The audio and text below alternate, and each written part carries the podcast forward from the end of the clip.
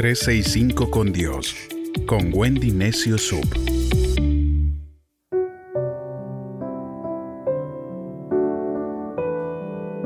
Primero de diciembre, corriendo con propósito.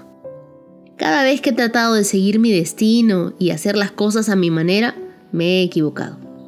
La Biblia dice en Proverbios 14:12, hay caminos que al hombre le parecen rectos, pero al final terminan en muerte. Cuando vamos a tomar una decisión y necesitamos la guía de Dios, debemos estar muy atentos a lo que su voz nos dice. Nuestro destino está determinado por la dirección, no por la intención. Yo puedo tener muchas buenas intenciones, pero debo dejarme guiar por la dirección que me da Dios en todos los casos. Y la Biblia nos da indicaciones para llegar al camino correcto. El libro de Proverbios capítulo 7, versos del 6 al 7 dice, Miraba yo por la ventana de mi casa a unos jóvenes sin experiencia, y entre ellos me fijé en un joven falto de sentido común.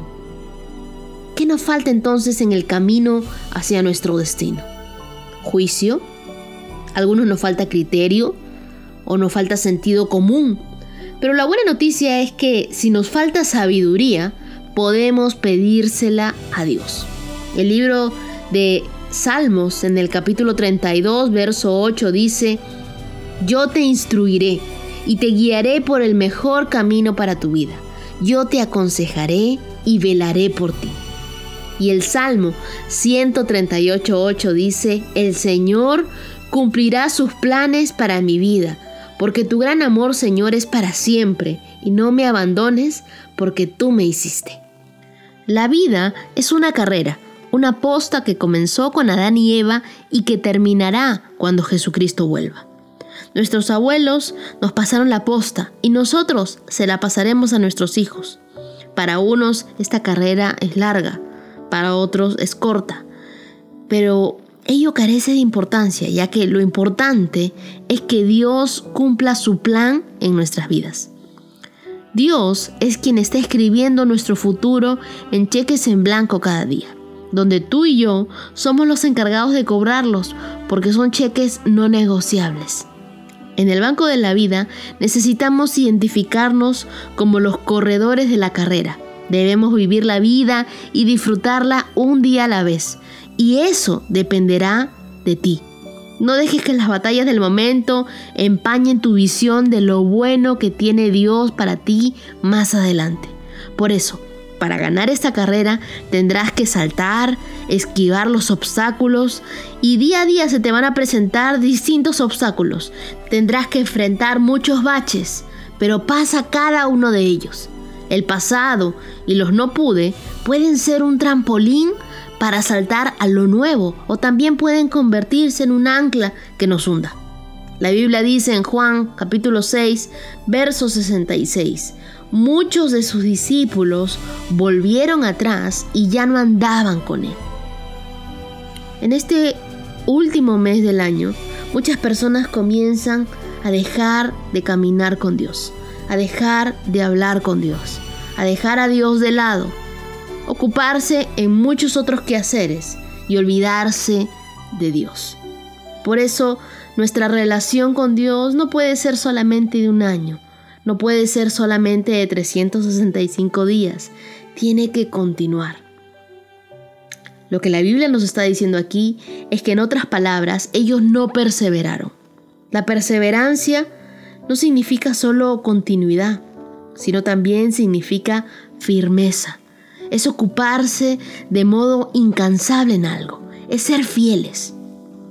Benjamin Franklin dijo, si en verdad amas la vida, no desperdicies tu tiempo, porque es la materia prima de la cual está hecha la vida. El libro de Primera de Corintios capítulo 9, verso 26 dice, Por tanto, yo, corriendo, teniendo una meta bien clara, yo peleo para ganar no como quien da golpes al viento. No te dejes desviar ni distraer, ni que nadie te saque de la carrera.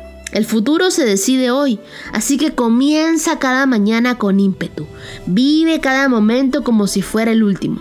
Toma cada decisión con la ayuda de Dios y persigue con determinación y perseverancia tus sueños hasta obtenerlos. El libro de Proverbios, capítulo 3, verso 6 dice, Busca la voluntad del Señor en todo lo que hagas y Él dirigirá tus caminos. En Dios siempre tenemos un nuevo comienzo, como una pizarra limpia. Él no te recuerda tu pasado, entonces, ¿quiénes somos nosotros para acordarnos de ese pasado? Es tiempo de que te embaraces de lo nuevo. Atrás, ni para agarrar impulso. La posta ya se nos ha entregado. Ahora es tu turno de correr con todas tus fuerzas, de poner tu mirada en Dios hacia adelante. No te dejes desviar. No te debes concentrar tampoco en las distracciones de tu costado, pues adelante está tu galardón. El mejor premio que puedes tener es a Jesús con los brazos abiertos diciéndote, lo lograste, eres mi campeón. Así que corre con ese propósito, teniendo en mente que Dios está contigo, no estás en la carrera solo. No estamos en esta carrera de la vida solos. Tenemos que continuar caminando con Dios, continuar corriendo con Dios, ir por esos objetivos que tenemos y no cansarnos, correr con propósito, porque Dios está con nosotros.